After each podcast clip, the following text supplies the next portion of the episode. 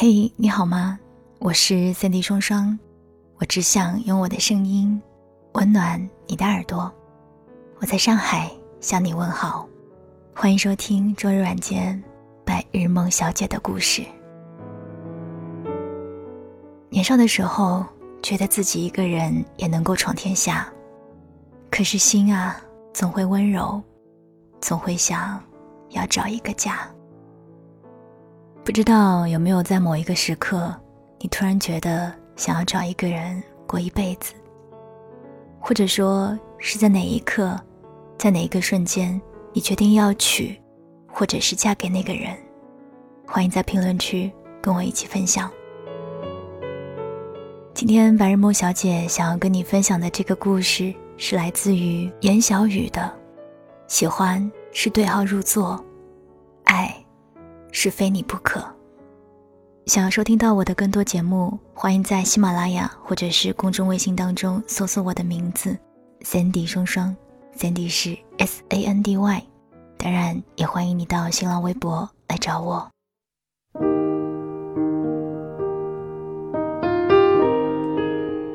我要结婚了。下班路上看到娇子小姐的微信，我有一些恍神。突然，岁月似尘埃，眼看着自己青春期里最好的朋友就要嫁人了，有种莫名的不真实感，搅拌着这个冬天的味道，变得甜咸难分。作为一个潜在的恐婚族，对于婚姻，我拥有本能的排斥和疏离。要多喜欢一个人才想和他结婚啊？是我下意识里对结婚这档子事的真实想法。要多喜欢一个人，才愿意迁就、隐忍、耐心讲道理；要多喜欢一个人，才能够承担、改变，事事以彼此的感受为先；要多喜欢一个人，才能放心的把自己交给对方；要多喜欢一个人，才能打破以往的独立空间，多多少少分一些出去，小心安放他的情绪。要多喜欢一个人，才有勇气踏入饮食男女的人间沧桑正道中，在柴米油盐的摩擦下，忍受时间剥落生活表面那层光泽温润的粉饰。可以说，结婚是检验爱情最高级的一种方式。如果在通过内心所有的假设之后，还是坚定不移的要娶，嫁给那个人，大概。就是所谓的真爱了吧？娇子小姐和火柴先生认识了近十年，谈了五年的恋爱，从最初莽撞又较真的校园情侣，变成一对交换一个眼神就能知道对方要说什么的灵魂式 soul mate，是我们当初那个圈子里为数不多走到最后的。在收到他们的结婚请柬以后。我发了会儿呆，跑去问了娇子小姐一个很傻的问题：“你为什么答应嫁给他？”她说：“因为是他，全世界独一无二的他。”娇子小姐刚认识火柴先生的时候，觉得自己一定不会喜欢他。她是那么独立好强的女生。在那个还不知道御姐为何物的年代里，在她身上，我第一次感受到了所谓温柔有力的感觉是什么样的。娇子小姐属于早慧的姑娘，没有那么多粘稠的似是而非的小心思，整个人款款大方，气质有点像《甄嬛传》里的沈眉庄，都有着被命运这杯滚烫茶水浸泡过。却仍保持清透颜色的奇特能力。火柴先生恰恰相反，是年级里出了名的捣蛋鬼，不安分、叽叽喳喳、上蹿下跳的那一挂。我也不知道他具体是从什么时候开始喜欢娇子小姐的，毕竟在高中时代里，他给我的印象就是娇子小姐的好朋友。我和娇子小姐喜欢在上晚自习之前跑到楼道尽头，那里有个小窗台，那是我们的革命根据地。听歌、聊天、偷喝三块钱的大麦啤酒，咕嘟咕嘟的声响顺着喉咙一路滑下，在年少的无恙时光里，泼染出浓墨重彩的痕迹，都是关于喜欢一个人的秘密。娇子小姐喜欢的那个人是比我们高一级的学长。清瘦挺拔的身姿，站在人群中，连背影都仿佛发着光。过了很多年，我才知道，在他无望的爱着一个人的时候，另外一个人以同样虔诚的姿态，在背后默默祈祷，能够被上天仁慈相待。火柴先生追娇子小姐的过程是非常艰辛的。弗洛姆认为，爱的本质有四大元素：关怀、责任、尊重和了解。你要知道他想要什么，你要能给得起，你要把自由选择的最终权利交到他手上。你要懂得进退之间，得到和失去的分别是什么。在他们的爱情中，至始至终都离不开这四个关键词。其实，火柴先生从一开始就知道娇子小姐心有所属，所以他以朋友的身份留在她身边，不怂恿，不嫉妒，从来没有拿“我喜欢你”这四个字给对方施加压力。打着请所有人吃零食的名义，却唯独记下了娇子小姐的喜好。有人在背后说他的坏话，他会恶狠狠地瞪过去。每天晚上，娇子小姐和几个好朋友一起相约回家，但没有人知道，她其实不顺路的。年少的爱情啊，总是在声势浩荡的友谊里极力掩护自己，生怕一不小心就连朋友都做不成。彼时的娇子小姐甚至不知道眼前的这个傻小子是喜欢自己的。每天习惯性的把自己的喜怒哀乐分享给对方听，包括那段无疾而终的感情。和所有正主没有登场前的插曲一样，娇子小姐对学长的喜欢，是青春卷轴里淡淡的一抹月光印记，无需封印，随着日光的照拂推移，终将变得斑驳。我常常想，如果当年娇子小姐真的和学长在一起了，按照火柴先生的性格，应该是不会开口的。好在人生没有如果。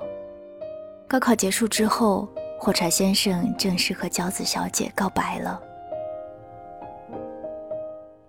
我曾想过孤独终老，却因为你，觉得热闹真好。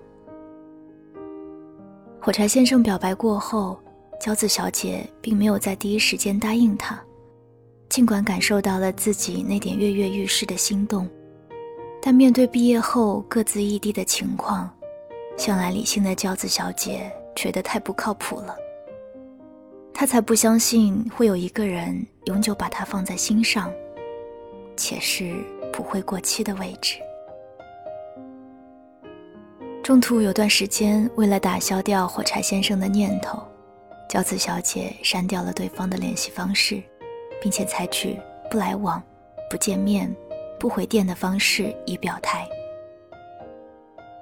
作是女生的天性，也许有人会觉得娇子小姐太过于狠心了吧？但是换个角度想想，其实很多时候，女生心里想的是。只要你再坚持一下，坚持一下下就好了。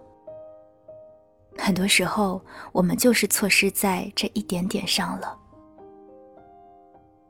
不要说女生矫情，不必说男生薄情，爱情本来就是这么曲曲绕绕，在等待对方的回应。找不到娇子小姐的那段时间，火柴先生疯了一样。满世界打听她的消息。其实我知道，娇子小姐不是没有动心，她只是太过于独立，独立到认为爱情不过只是一时兴起，哪敌得过岁月的蹉跎？所以我偷偷做了一个决定，将娇子小姐的新手机号告诉了火柴先生。有些问题终归要给出答案的。火柴先生追娇子小姐追到了西安，彼时的他们已经开始在各自的城市上大学生活。如果不是真的在意这个人，随着时间的洪晃模糊下去，自然就放下了。知我最深，护我最利。大概除了你。这个世界上没有人再对我这么好了。但看着火柴先生风尘仆仆地出现在自己面前，娇子小姐决定不再欺骗自己。我一个这样理性坚硬的人，能够被你这样温柔爱着，是我的幸运。余生这么长，如果非要找这么一个人来虚度光阴，我希望那个人是你。也只能是你。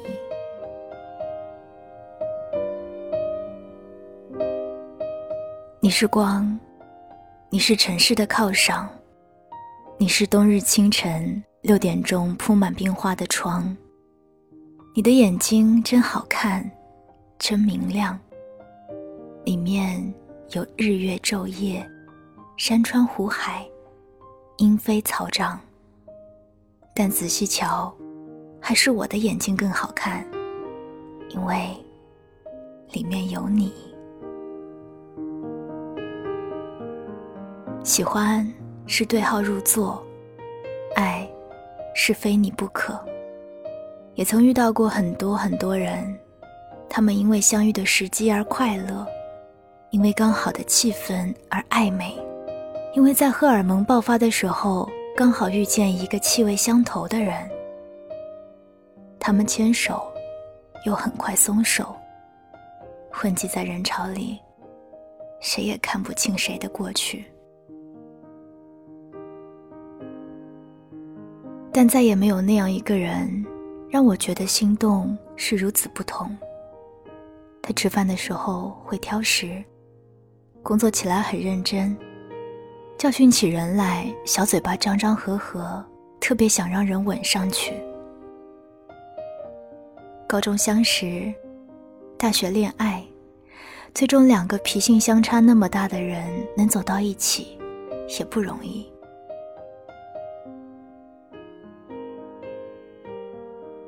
娇子小姐还是一如既往的独立，却也能够在脆弱的时候安心释放小情绪。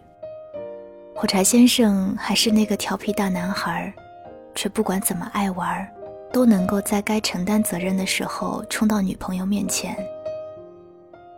最好的爱情，不是严丝合缝，而是能够在漫长的磨合中，让彼此修炼成为更有同理心的人。爱是瑕疵，又是完毕。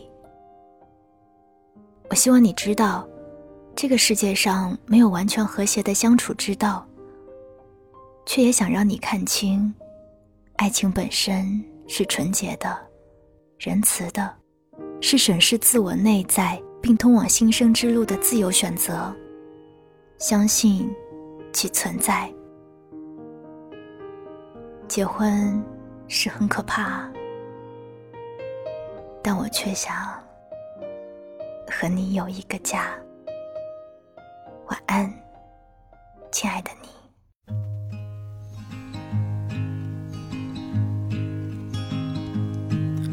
so many moons have come and gone all along. I heard this song inside me to wait. I was told,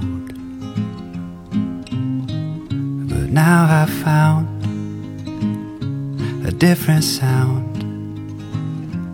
I hear when you're around me.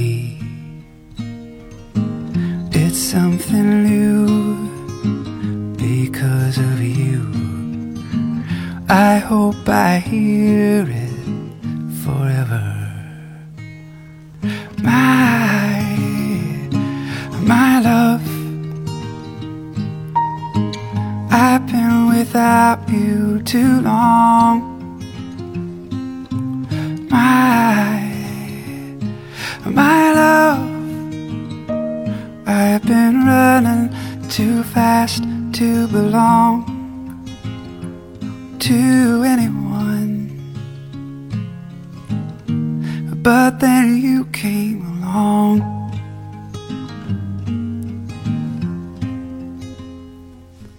When first I laid eyes upon your face, this song replaced all the others I It's all brand new because of you. Feels like I've known you forever. My, my love. I've been without you too long. My, my love. Running too fast to belong to anyone. But then you came along. You warm me like sunshine. You cool me like summer rain. Just let me sit down beside you over and over again. My, my love. I've been without you too long.